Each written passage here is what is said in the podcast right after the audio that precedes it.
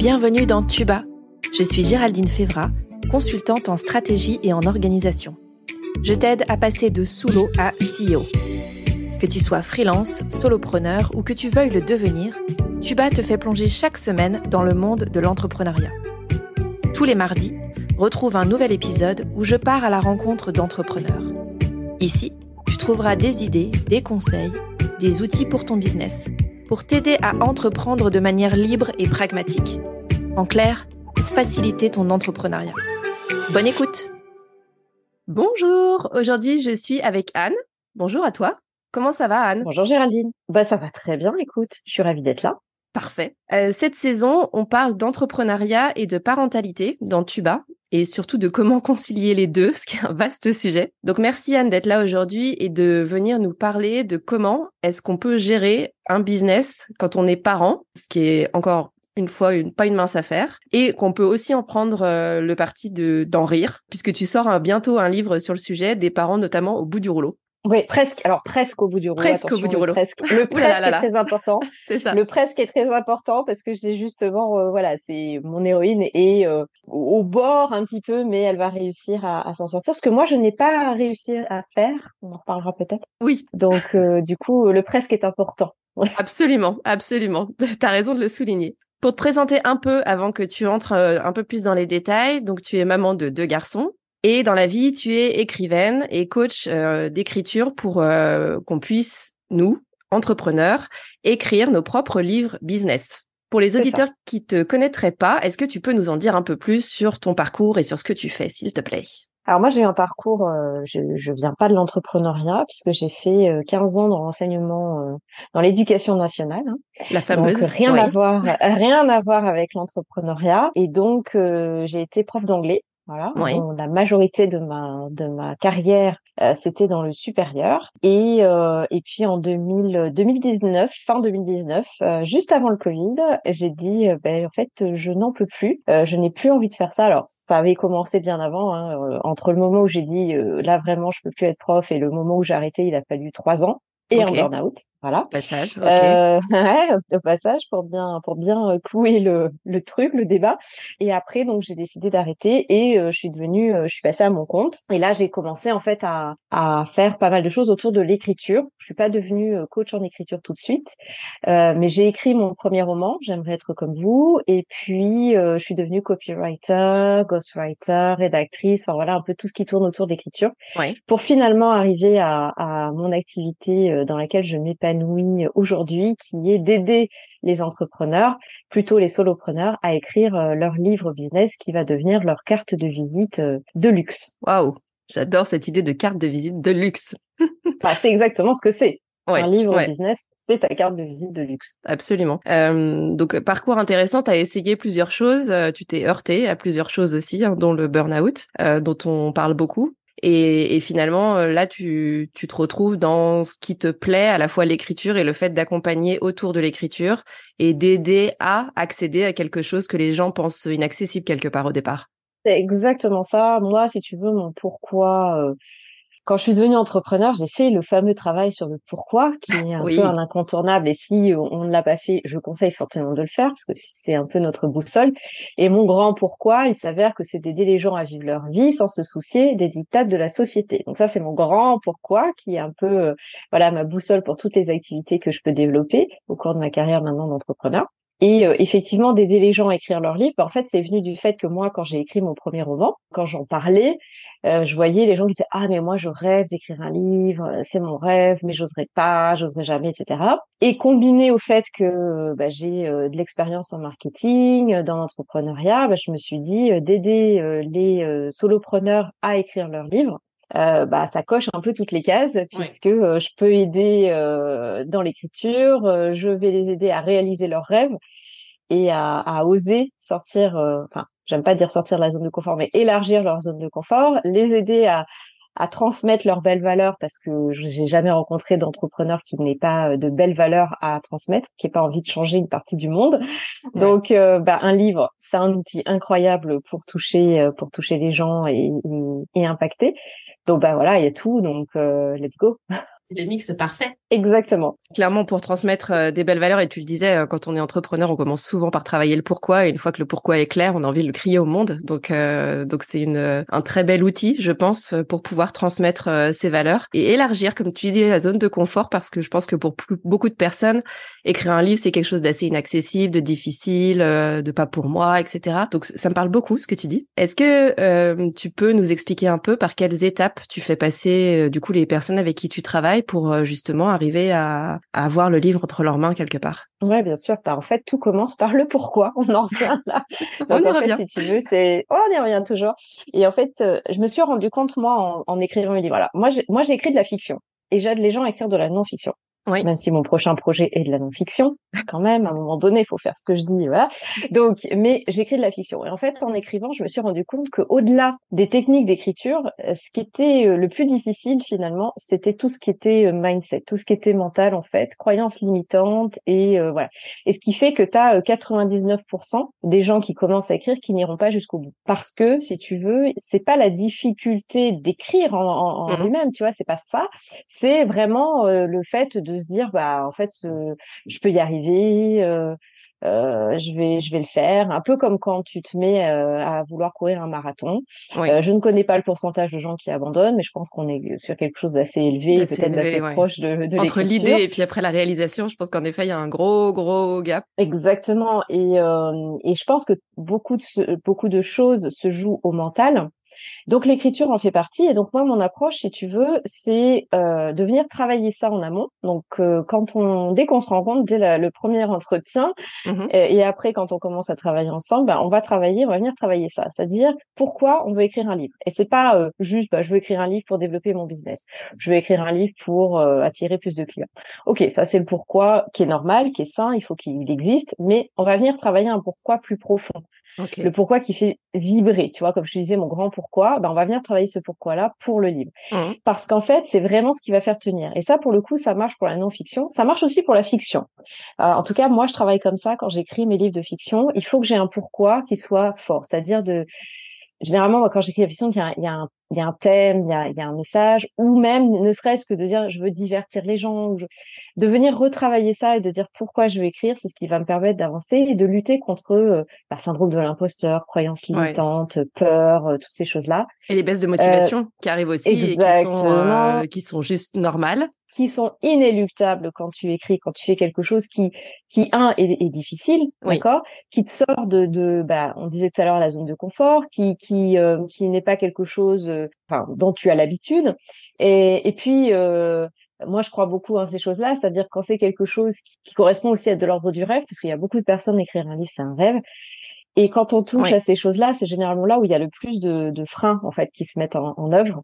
Euh, pour, bah, c'est, la peur, c'est une émotion qu'on dit négative. Or, en fait, c'est vraiment pour nous protéger. Elle est là, la peur, pour nous dire n'y va pas, c'est trop dangereux, les gens vont se moquer de toi. Donc, on va, moi, de, d'aider les gens à venir travailler tout ça.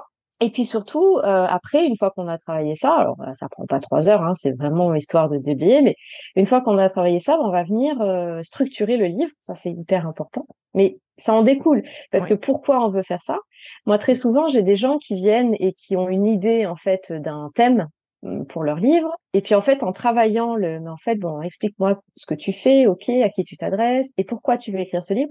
Et en venant travailler ça, bah, très souvent, en fait, on change le thème parce que je me dis. C'est ça, finalement, c'était pas le vrai sujet. En fait, il y en avait un autre qui était sous-jacent, mais qu'on n'osait pas trop sortir. Et plus important, qui va être beaucoup plus pertinent pour pour toi, ton pourquoi, et puis qui va surtout être plus mmh. pertinent pour ton entreprise et ton personal branding. Parce qu'en fait, c'est ça, un livre, ça fait partie intégrante de ta stratégie marketing, et donc il faut que ce soit là pour booster ton personal branding, puisque la majorité, je m'adresse aux solopreneurs. Hein. Donc, euh, ils ont, euh, c'est le, le, personal branding. Et ce qui fait que bah, il faut être totalement cohérent.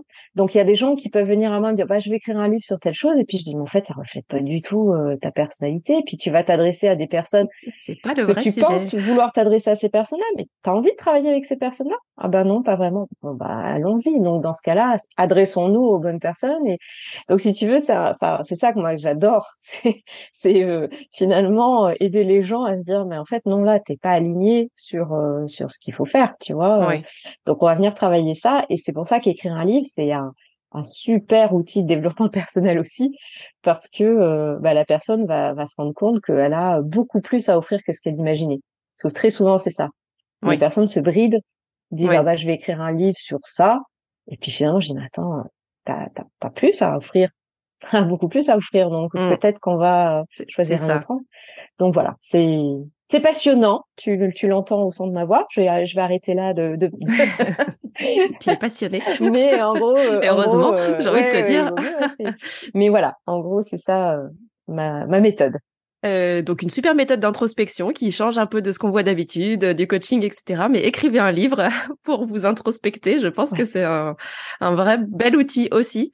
Euh, au-delà en effet du rêve et de, de l'attirance ou de des envies qu'on peut avoir euh, qui sont peut-être euh, plus primaires et connues entre guillemets mais je pense qu'en effet le fait de creuser et de rentrer dans le détail encore une fois et comme d'habitude du pourquoi pour pour vraiment avoir aussi encore une fois ce socle de motivation et de, de drive. Hein. Euh, tu le disais tout à l'heure avec euh, avec le marathon. Moi, j'en ai jamais couru, mais j'imagine que quand on se dit je vais courir un marathon, il faut que la motivation euh, euh qui va monter et baisser forcément tout au long de la préparation soit drivée par autre chose. Donc, c'est quoi le challenge derrière? Qu'est-ce que ça me fait de courir un marathon? Pourquoi est-ce que je fais ça, etc.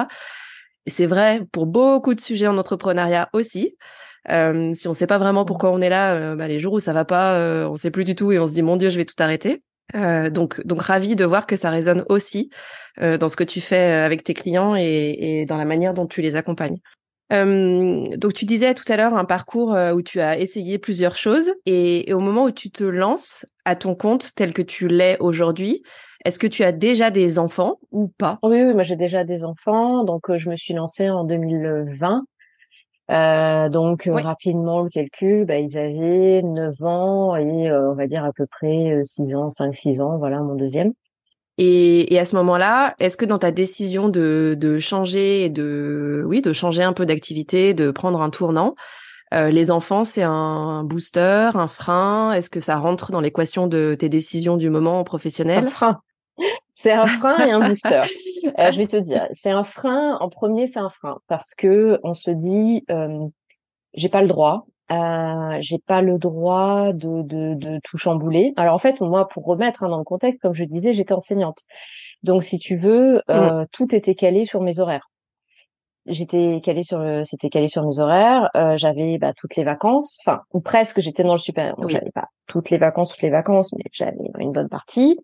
Euh, donc si tu veux, on était habitués comme ça dans la famille et euh, et voilà. Et donc du jour au lendemain de dire, bah, en fait, je change tout et je me mets à mon compte et c'était total inconnu puisque moi je connaissais pas du tout l'entrepreneuriat. Enfin, je savais pas du tout où j'allais, euh, tout ça, tout ça. Euh, c'était mmh, complet et Et donc, si tu veux, là, euh, ça a été, euh, ça a été un gros, gros questionnement par rapport à ça, de me dire, bah en fait, euh, tout va changer, je vais plus avoir les vacances, comment on va faire Ça a été compliqué. Et à la fois, là où c'est un booster, c'était de me dire quelle image tu leur renvoies. C'est-à-dire que bah, j'étais plus du tout heureuse dans mon métier d'enseignant, si jamais, si jamais j'ai jamais été excuse-moi, c'est pas français, mais je pense que je l'ai jamais vraiment été, en fait. Ouais, comprends l'idée. tu mm. comprends le truc. Mais voilà, j'ai jamais, euh, je pense que j'ai jamais vraiment été heureuse dans mon métier d'enseignante. Et ils ont vu une maman euh, qui était, euh, bah, qui était pas bien, quoi, jusqu'à faire un burn-out. Et donc, si tu veux, quand la décision est venue de dire, bah, en fait, j'arrête tout et je, je, je n'y retourne pas et je deviens, je me lance à mon compte, ça a été aussi un booster à ce niveau-là de me dire, bah, en fait, j'ai envie qu'ils soient fiers de leur maman, tu vois. J'ai envie qu'ils soient fiers de leur maman, j'ai mmh. envie qu'ils retrouvent une maman épanouie. Euh, donc euh, là, c'est plus un booster à ce moment-là, tu vois, quand euh, quand je me suis posé ces questions-là. Mais la plus grande partie, c'était plutôt un frein au niveau logistique, quoi. Oui.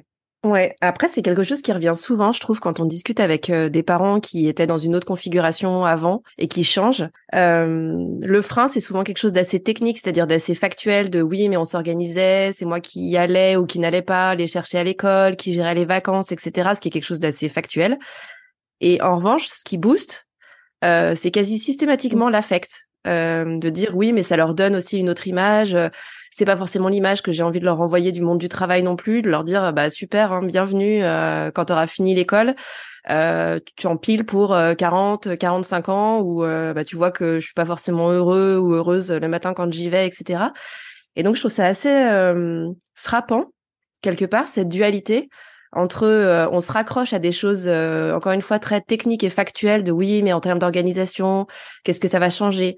Euh, en termes d'impact financier qu'est-ce que ça peut changer aussi? Parce que ça va être peut-être moins linéaire. Et toujours opposé encore une fois avec quelque chose de très affectif et de très émotionnel de se dire mais en même temps je suis au bout du rouleau pour le coup là c'est pas presque c'est vraiment au bout du rouleau.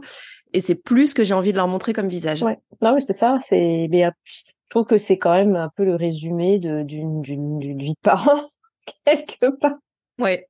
c'est un peu ça. Hein. C'est, c'est, on est quand même assez souvent tiraillé entre le côté très, euh, très terre à terre, très concret, et puis, euh, et puis le, les messages qu'on a envie de leur faire passer. Et, et c'est souvent, euh, c'est souvent difficile en fait de, de, de concilier les deux. Et, et, souvent, tu te retrouves à un peu faire l'arbitre entre les deux et de dire bon, qu'est-ce que je fais passer en, en premier? Mmh. Ça, c'est, c'est difficile, moi, je trouve. Ouais, je suis d'accord. Euh, c'est vrai qu'il y a un peu ce changement de casquette de dire euh, bon, est-ce que là je suis plutôt sur euh, les choses assez factuelles, euh, encore une fois, oui, concrètes, et, et peut-être aussi liées à un contexte, à une éducation, à une culture, etc. Ou est-ce que je suis plus sur des notions d'intuition, d'écouter ses émotions, mmh. etc. Et c'est vrai que j'ai aussi cette sensation de beaucoup naviguer entre les deux. Euh, après, tu as des enfants plus âgés que les miens, donc peut-être qu'ado, ça exacerbe le sujet. Alors, je sais pas si, bah, je, euh, sais on pas peut, on peut parler, ouais, bah, on peut, on peut évoquer le sujet de, de l'évolution. Euh, moi, je trouve que c'est plus simple maintenant qu'ils ont grandi, tu vois. Donc maintenant, moi, mon grand, il a, euh, il a 12 ans, et euh, mon deuxième va avoir euh, va avoir 9 euh, ans. Je suis obligée de calculer toujours dans ma tête, c'est terrible, mais la mère la mère indigne, mais qui est obligée de dire attends quel âge ils ont déjà Ça fait toujours ça. ça fait toujours ça. Tu sais quand tu vas au ski et qu'ils te disent c'est quoi le poids et là je te dis non mais attendez ça change tout le temps, je sais pas, c'est noté sur mon téléphone, mais moi j'en sais rien, je garde pas ça dans ma tête en fait. voilà. déjà que j'ai du mal à savoir quelle année on est, donc comment te dire. Donc bon bref non mais ils ont cet âge-là et je, je, je trouve que c'est plus simple parce que ils commencent à comprendre les nuances.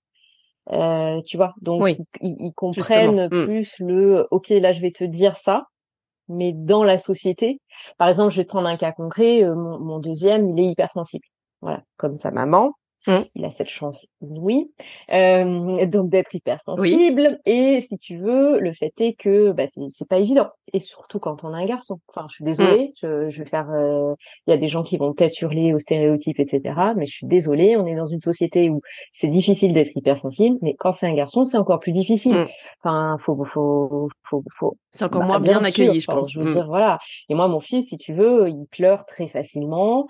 Euh, il est touché. Enfin, voilà c'est vraiment euh, compliqué pour lui. Il se prend la, vie en pleine face. C'est compliqué. Et ben, je suis obligée de, de, de, de, naviguer entre accepte ton hypersensibilité et puis vraiment laisse-la vivre. Euh, voilà, donc mmh. quand on est à la maison, quand on est en société, sache que je ne te dirai pas de ne pas la vivre et de ne pas exprimer tes émotions, mais sache que ça peut être mal accueilli, ça peut être mal vu. Oui, c'est ça. Et il le mmh. voit et il comprend de, de mieux en mieux, mais et, ça, si tu veux, c'était vraiment tiraillé entre t'as envie de, t'aurais envie, enfin, il y a peut-être des parents hein, qui vont écouter et qui vont dire euh, sur les réseau, mais c'est n'importe quoi, il faut laisser vivre l'enfant, etc. Donc oui, oui, enfin, vous avez totalement raison, tu vois.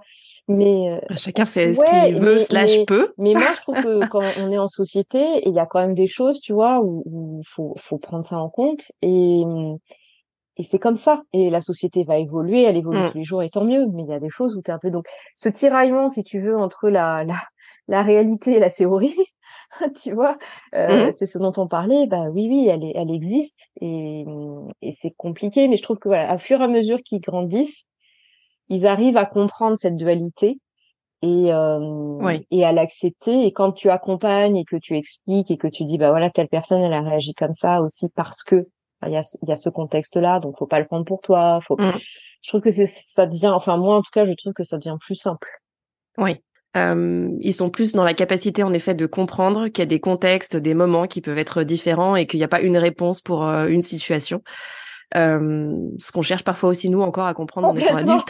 complètement. je, pense que jusqu'au bout, on, essaiera de comprendre ça et c'est vraiment difficile. Donc le, mieux qu'on puisse faire, c'est de les accompagner et d'essayer de comprendre avec eux et d'expliquer, de, dire bah voilà, là il s'est passé ça. On, peut. Moi, j'essaye beaucoup euh, bah, dans l'empathie, hein, voilà, bon, et mmh.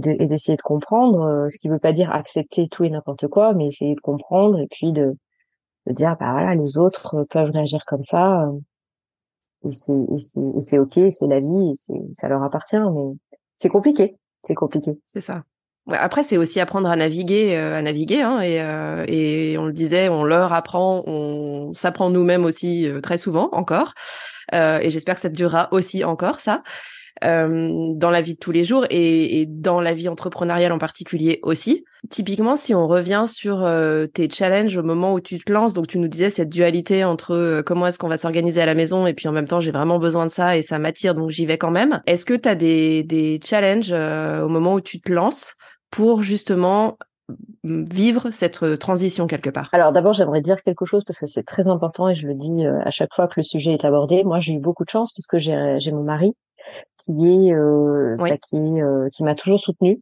et euh, émotionnellement et financièrement. Et ça, je tiens vraiment à le, à le souligner parce que si tu veux, euh, mmh. il faut que les personnes qui écoutent, euh, on a toujours tendance à, à chercher euh, des comparaisons, des choses comme ça. Donc peut-être les personnes qui écoutent et qui sont dans la situation là de se dire, bah je me lance, je me lance pas. Il faut, il faut être conscient de, de son entourage, de son environnement et de ses ressources. Moi, j'ai pu le faire parce que j'ai eu cette chance là immense. dans un autre cas, je ne serais peut-être pas lancée, d'accord? Donc ça, vraiment pour moi, c'est hyper important de le dire. Néanmoins, euh, j'ai eu ce, j'ai eu cette aide euh, voilà, immense, mais euh, effectivement, il y a eu bah, de gros gros challenges.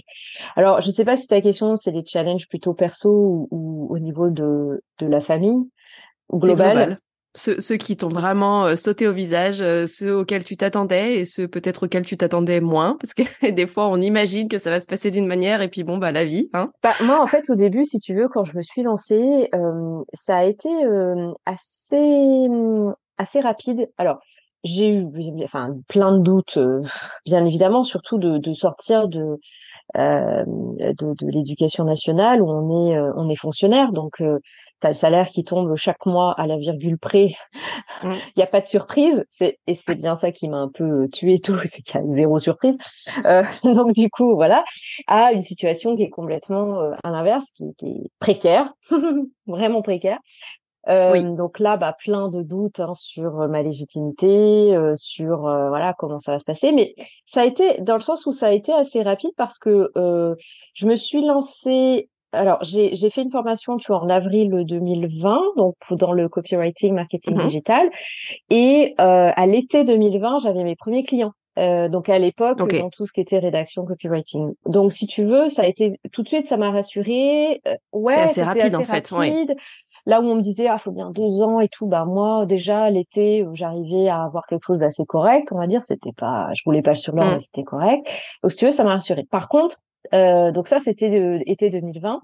Et en fait, si tu veux, ce qui s'est passé jusqu'en jusqu'à fin 2022, bah en fait, j'ai accepté un peu, alors tout et n'importe quoi. Le n'importe quoi étant quand même à mettre entre guillemets, parce que ça restait, voilà, ça restait quand même autour de ma, de ce que je voulais faire. Mais c'est vrai que euh, mmh je, je, je, disais oui et euh, et voilà, je me disais, en fait, j'étais guidée par euh, plutôt ma peur de ne pas avoir assez financièrement. Euh, Et donc, euh, j'acceptais assez facilement. Et puis fin 2022, je me suis dit euh, bon, euh, voilà, non, il y a, y a, quelque chose qui te manque. Ce qui me manquait, c'était l'écriture pour moi-même. Donc j'ai fini mon livre début 2023 et voilà. Mais si tu veux, donc les challenges, c'était les challenges que je ne, que je n'ai pas anticipés. c'était vraiment, on en revient encore à ce qu'on disait par rapport à l'écriture, c'était vraiment au niveau du mental. Ça, je n'avais pas du tout conscience que c'était euh, l'entrepreneuriat était euh, une aventure de développement personnel puissance 1000. Voilà. Et si tu veux, euh, moi souvent je dis bah une année dans l'entrepreneuriat équivaut à aller 5 ou 10 ans dans la vie en termes de, de... c'est ça, c'est pire que les ah, années chiens en fait. en termes de connaissance sur soi-même. Enfin vraiment, tu vois, je sais pas si toi tu penses la même chose mais Moi, c'est vraiment ah, et, et, ça, je m'y attendais pas du tout. Je m'attendais au challenge de bah, trouver des clients, voilà, bon ça, voilà. Mais tout ce qui était développement personnel et et de se mettre face à ses croyances limitantes, à ouais, tous les syndromes de l'imposteur, les machins, tout ça. Ouais, et ça, je m'y attendais pas du tout. ça a été... Et c'est vrai que maintenant, le conseil que je donnerais aux gens euh, qui se lancent, c'est de dire travaillez votre votre mindset avant toute chose. Mmh. Ce que les gens ne font pas et je et, parce que on se dit, mais attends, j'ai j'ai de l'argent à dépenser, je vais faire un site, euh, je vais faire autre chose, je vais prendre un coaching business. Et oui, ok, mais en fait, si t'as pas travaillé tes croyances limitantes avant, ben en fait tu vas perdre du temps. Et moi c'est ce qui s'est passé, sans regret, c'est comme ça. Mais c'est vrai que euh, je me suis retrouvée, tu vois, deux ans après, donc fin 2022, euh, à me dire mais attends, en fait euh, ça va pas. Et pourquoi ça n'allait pas? Parce que oui. ben syndrome de l'imposteur, sur l'écriture, enfin tu vois plein de trucs. Donc ça c'est un challenge auquel je je ne m'attendais pas du tout. et que je me suis pris en pleine face. Et qui pourtant survient et, revient.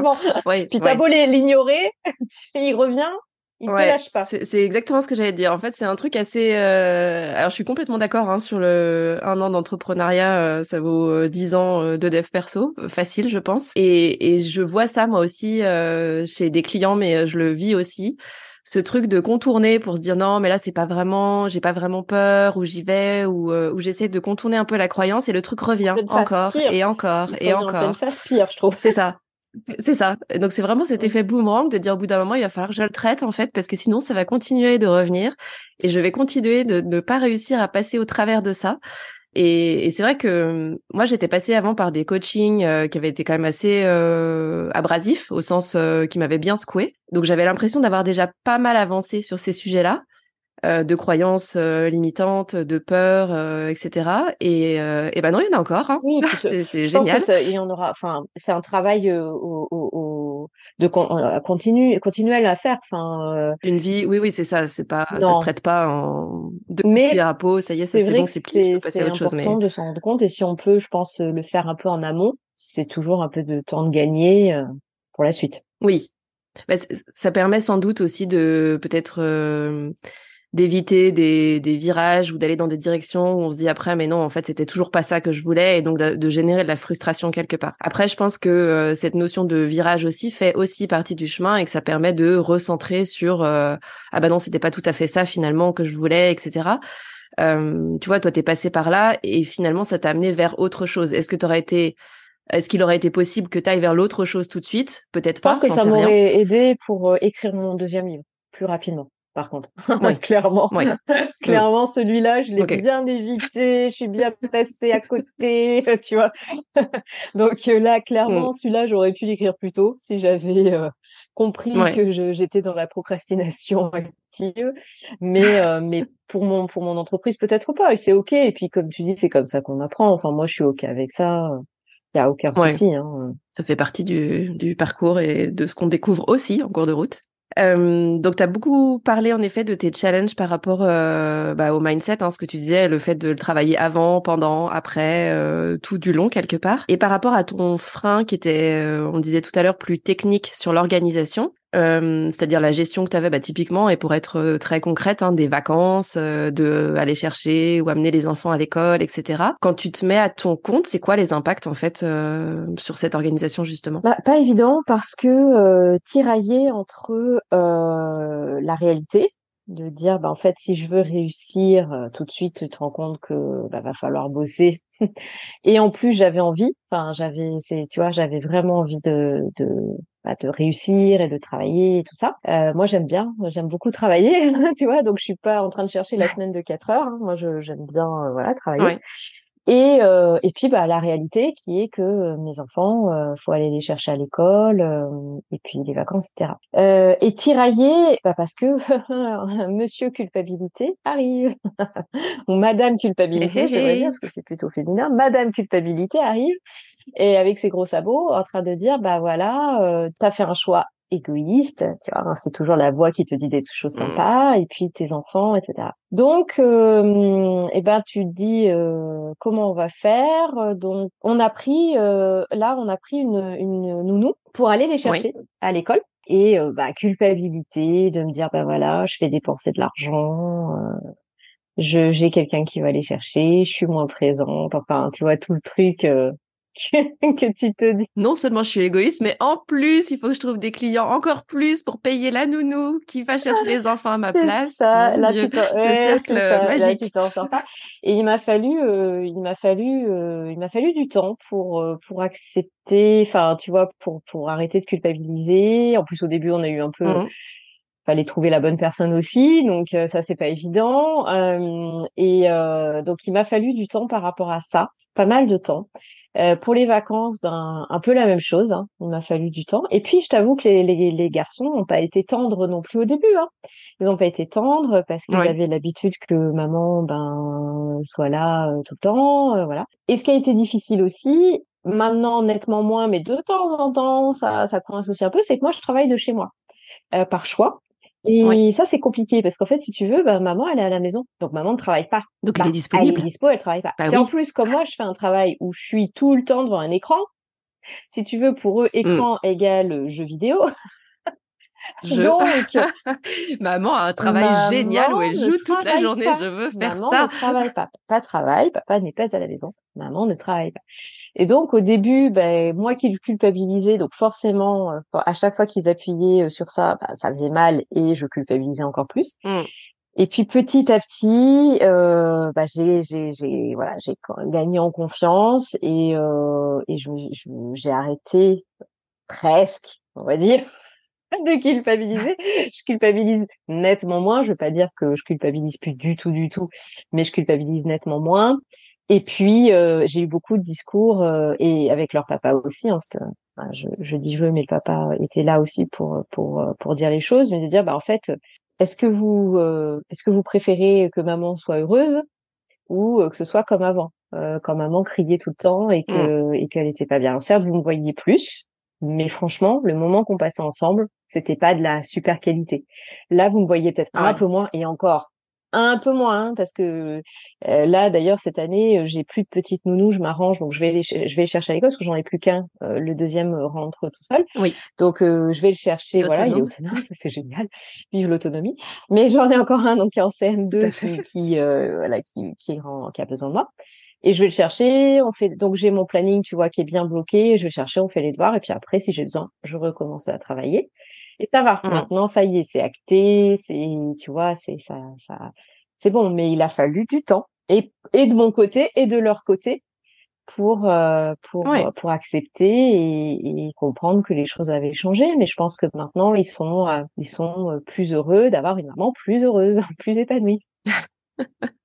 C'est ça. Après, le temps, enfin, c'est normal, c'est un changement qui est quand même euh, non négligeable euh, pour toi, évidemment, mais pour euh, la cellule familiale aussi. Donc, ça me paraît plutôt logique hein, jusque-là. quelque part, heureusement que ça se fait pas du jour au lendemain. De, ah, ça y est, c'est bon, tout a changé. Hop, on switch, on passe à autre chose. voilà.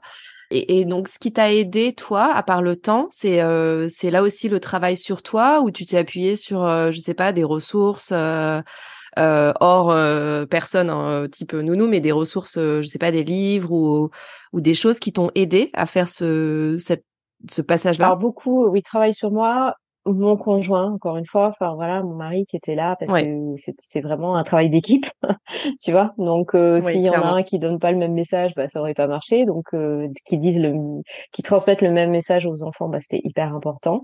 Mmh. Euh, et puis après, euh, je t'avoue que psychothérapie. Hein. Enfin moi j'ai pas honte de le dire parce que quand on va pas bien, euh, quand on a une jambe cassée, on va voir le médecin, il met un plâtre. Et quand on va pas bien au niveau mental, mmh. bah il y a des personnes qui sont là et ça s'appelle des psys. Alors après, les psychologues, psychothérapeutes, on va voir qui on veut. Mais euh, ça, ça m'a beaucoup aidé. Il faut pas oublier que je sortais d'un burn-out. Donc, euh, qui dit burn-out dit dépression. Enfin, à un moment donné, il faut appeler un chat un mm. chat. Euh, et donc, j'étais suivie, si tu veux, de, depuis 2019, quand j'ai fait le burn-out, donc 2020, 21, 22. Et là, j'ai arrêté, tu vois. Mais mais c'était ça. Donc, il faut, en fait, moi, pourquoi, tu vois, quand on, quand j'ai fait le burn-out aussi, et quand on fait un burn-out, c'est généralement on, on pense pouvoir y arriver seul et on, on regarde mmh. pas les ressources que l'on a. on n'est pas conscient des ressources que l'on a, euh, qui soient les, ressources que l'on a à l'intérieur de soi. Donc là, c'est plutôt les limites des ressources qu'on a. On a l'impression de les voir plutôt plus grandes qu'elles ne sont. Et puis les ressources qu'on a extérieures, donc euh, des personnes qui peuvent nous aider, ou si on n'a pas de personnes qui peuvent nous aider comme moi, bah c'est euh, d'aller peut-être embaucher une nounou, embaucher des personnes qui peuvent nous aider. Mais pour mmh. ça, il faut sortir encore une fois du cycle de la euh, culpabilité, de pas se, se croire euh, surhumain, mmh. surhumaine. Et donc c'est pas c'est pas évident, mais ouais c'est ça, c'est les, trouver les bonnes ressources. Après des livres, certainement, j'en ai pas forcément en tête, mais euh, mais je dirais que c'est plus l'humain, tu vois, qui m'a qui m'a aidé à ce moment-là. Oui, c'est c'est ça. D'oser mmh. en parler aussi. Euh, parce qu'on oui que ce soit pas tabou et enfin c'est un sujet euh, que beaucoup de personnes rencontrent hein, donc il euh, y a rien de de honteux à le partager. Au contraire et tu le dis très bien c'est aussi ça qui t'a aidé à passer au travers à comprendre et, et à le traiter il y a rien de honteux mais il y a quand même encore un peu une pression qui pèse sur les épaules des parents et majoritairement des mamans euh, D'ailleurs, c'est pour ça que j'ai écrit mon, mon, deuxième livre. C'est un peu pour dénoncer ça. Je trouve qu'il y a quand même euh, pression qui est là, tu vois, de d'être euh, la mère parfaite, euh, la femme parfaite, mmh. la businesswoman parfaite. Ouais, tout gérer parfaitement. Donc il y a quand même une réalité qui est là. Hein. Et moi, je sais qu'au début, quand, quand, alors j'ai toujours dit un peu haut ce que les gens n'osent pas penser bas.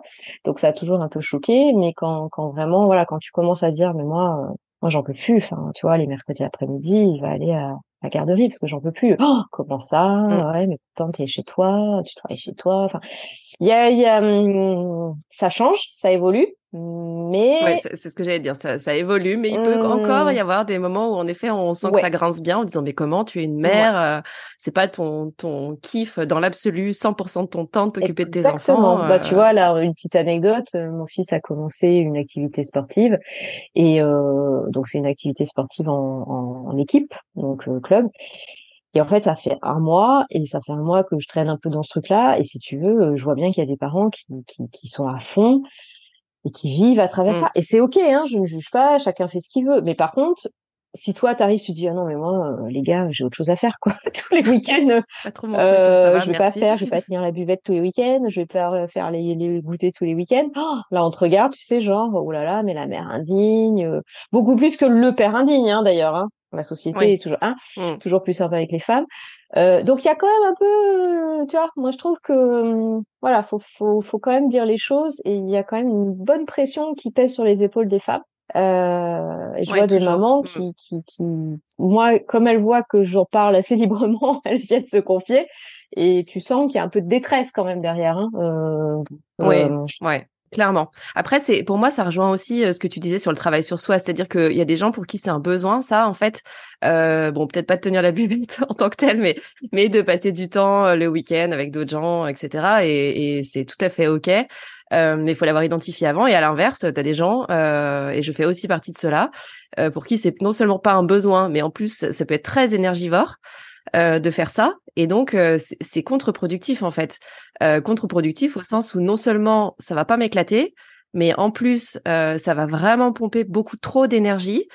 Les effets de bord de ça, c'est que moi, je peux me retrouver, voilà, très désagréable, enfin, à, avoir des émotions qui commencent à déborder, alors que personne autour de moi y, est pour grand chose. Hein, mais c'est juste que moi, je me mets potentiellement dans une situation qui est pas bonne pour moi parce que j'ai pas identifié mes besoins, etc. Donc ça revient pour moi à ce que tu disais de euh, se comprendre, savoir euh, ce dont on a besoin, envie. Et, et pour moi, l'équilibre euh, parental tient aussi là-dedans. Je me reconnais complètement dans l'histoire du mercredi. Moi, je les ai le mercredi matin. Il y a des mercredis matins où je pète un câble parce que voilà, les devoirs, la bibliothèque, le machin, le truc. il y a des mercredis matins, j'ai pas envie. Et l'après-midi, en général, c'est mon mec qui gère. et on se rend bien compte autour de nous quand on dit, ben moi je fais le matin, lui fait l'après-midi. Ah oui, mais euh, du coup, euh, toi, Géraldine, l'après-midi, euh, tu bosses. Ah oui. Ah d'accord, donc tu restes pas tout le mercredi avec les enfants. Bah non. Et, ça reste encore quelque chose de presque surprenant. Alors que pour nous, c'est ultra établi et c'est ultra, enfin, c'est équitable dans notre manière de vivre le couple et la famille. En tout cas, c'est comme ça qu'on le décide. Et mais ça a pas l'air aussi net partout aussi. Non, non, il y a, y a, il faut, ça, ça, enfin, il y a encore une pression qui pèse sur le, le les, les, épaules des femmes. Hein. Faut, faut, faut pas, faut pas se leurrer. Hein. Mm. Non, ça reste une réalité. Hein. Ça bouge.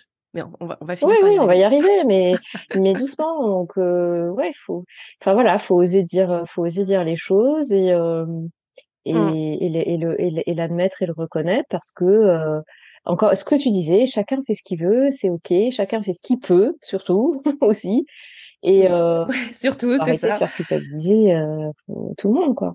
C'est le fameux truc de avant j'avais des principes et maintenant j'ai des enfants. Bah, Exactement ça. Et puis, et puis chacun fait ce qu'il veut, enfin et ce qu'il peut. Je redis parce que c'est vraiment ça. Clairement. Et, euh, et c'est ok, mais il faut arrêter de juger les gens. Ouais, c'est tout. Et donc à l'inverse aussi réussir à se défaire de ce jugement-là quand on est soi-même en train de se poser des questions euh, et de se dire euh, finalement ce qu'on va me dire ou euh, ce qu'on va me renvoyer, c'est surtout les peurs des gens autour, leurs questions, leurs propres questions, etc. Mais moi ça doit pas. Ouais, potentiellement.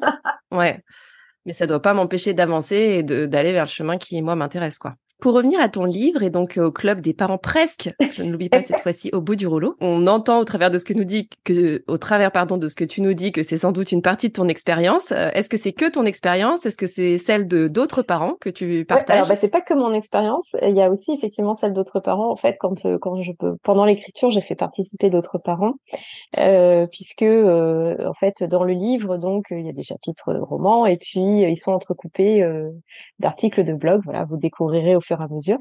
Et, euh, et donc, euh, ces articles de blog, eh bien, euh, je les ai rédigés avec des anecdotes et avec les anecdotes de parents qui ont bien voulu partager, notamment via LinkedIn, parce que je suis assez présente sur LinkedIn. Donc voilà, après, je les ai réécrits un petit peu à ma sauce, mais donc il y a, y, a, y a participation de parents et ce qui a donné des anecdotes assez croustillantes de parents presque au bout du rouleau. C'est la compilation ah ultime. Il y a du lourd, il y a du lourd. Euh, il y a des choses qui m'ont fait bien marrer. Je me suis dit, ah ouais, là, la pauvre. Euh, et donc, voilà. Donc, il y a un petit, euh, un petit mélange de, d'expérience, on va dire, perso et d'autres personnes. Parfait. C'est le, le, combo, le mix magique pour que vous aussi, chers auditeurs, je pense, vous retrouviez. Exactement que vous ça. Généralement, euh, certaines de vos les premiers, euh, premiers, lecteurs et surtout les premières lectrices euh, qui l'ont lu m'ont dit ah bah oui mais là oui oui ça j'ai vécu ah bah ça aussi j'ai vécu oula ça j'aurais pas aimé mais c'est ça. mais oui oui forcément. c'est ça pour se sentir moins seul. Normalement chaque parent devrait devrait s'y retrouver à un moment donné ou un autre. Je n'en doute pas. J'ai hâte de lire pour, pour pour confirmer ce que tu viens de dire. Euh, on arrive euh, à la fin de cet épisode. Euh, moi, ce que j'en retiens, c'est, c'est, il y a plusieurs euh, parties. Il y a, il y a vraiment euh, l'idée de se dire qu'un an d'entrepreneuriat, ça vaut dix ans de dev perso, et que ce travail personnel, on peut essayer de l'économiser, mais c'est quelque chose qui revient. Donc, quoi qu'il arrive, et quel que soit notre secteur d'activité dans lequel on entreprend, quel que soit euh, le moment où on en est, c'est quelque chose qui, qui, je pense, est euh, linéaire et va être de toute façon travaillé au fil de l'eau. Et c'est notamment quelque chose que tu fais avec les personnes que toi tu accompagnes. Euh, je retiens la dualité entre les choses assez techniques et objectives et puis l'aspect plus émotionnel, mais qui est là aussi constant et quelque chose qui revient tout le temps. Et pour moi, le troisième point très important dans ce que tu as dit, c'est le fait d'être bien entouré. Tu as parlé de ton conjoint. Euh, je pense que dans la vie en général, mais dans l'entrepreneuriat en particulier, le fait d'avoir des personnes autour de nous qui sont là, euh, les jours évidemment où ça va bien, mais surtout les jours où ça va moins bien, parce que ça existe aussi et ça fait aussi partie du chemin. C'est ultra important parce que des périodes de doute, on va et on en a plein, tous et toutes. Euh, je le dis souvent, mais je le redis parce que euh, on entend souvent et on voit souvent sur les réseaux sociaux des entrepreneurs. On a l'impression que tous les jours c'est waouh, c'est génial, c'est Noël, etc. Euh, ça n'est pas en tout cas la manière dont moi je le vis. Et l'entourage dans ces cas-là est juste crucial. Donc merci d'avoir réappuyé sur ce point-là. Est-ce que toi tu voyais d'autres choses à ajouter? Non, écoute, ça me paraît être un bon, un bon résumé en tout cas de ce dont on a, ce dont on a parlé. Après plein d'autres choses, on peut y passer des heures, hein, mais là c'est pas mal déjà. Parfait. Merci beaucoup, Anne. Euh, je le rappelle, donc la sortie de ton livre sous peu, le club des parents presque au bout du rouleau. Les éléments sont de toute façon en dessous de la description de cet épisode de podcast si vous voulez vous procurer le livre. Merci beaucoup d'avoir partagé euh, ton expérience avec nous bah, aujourd'hui, Anne. Et à tout bientôt. Merci pour ton écoute. Tu as aimé cet épisode? Si tu veux promouvoir Tuba, la meilleure façon de le faire, c'est de laisser un avis 5 étoiles sur ta plateforme d'écoute préférée peux t'abonner pour ne pas rater les prochains épisodes et partager celui-ci avec d'autres entrepreneurs à qui il pourrait être utile. Si tu veux me faire un retour direct, retrouve les liens pour me contacter en description de l'épisode. On se retrouve la semaine prochaine.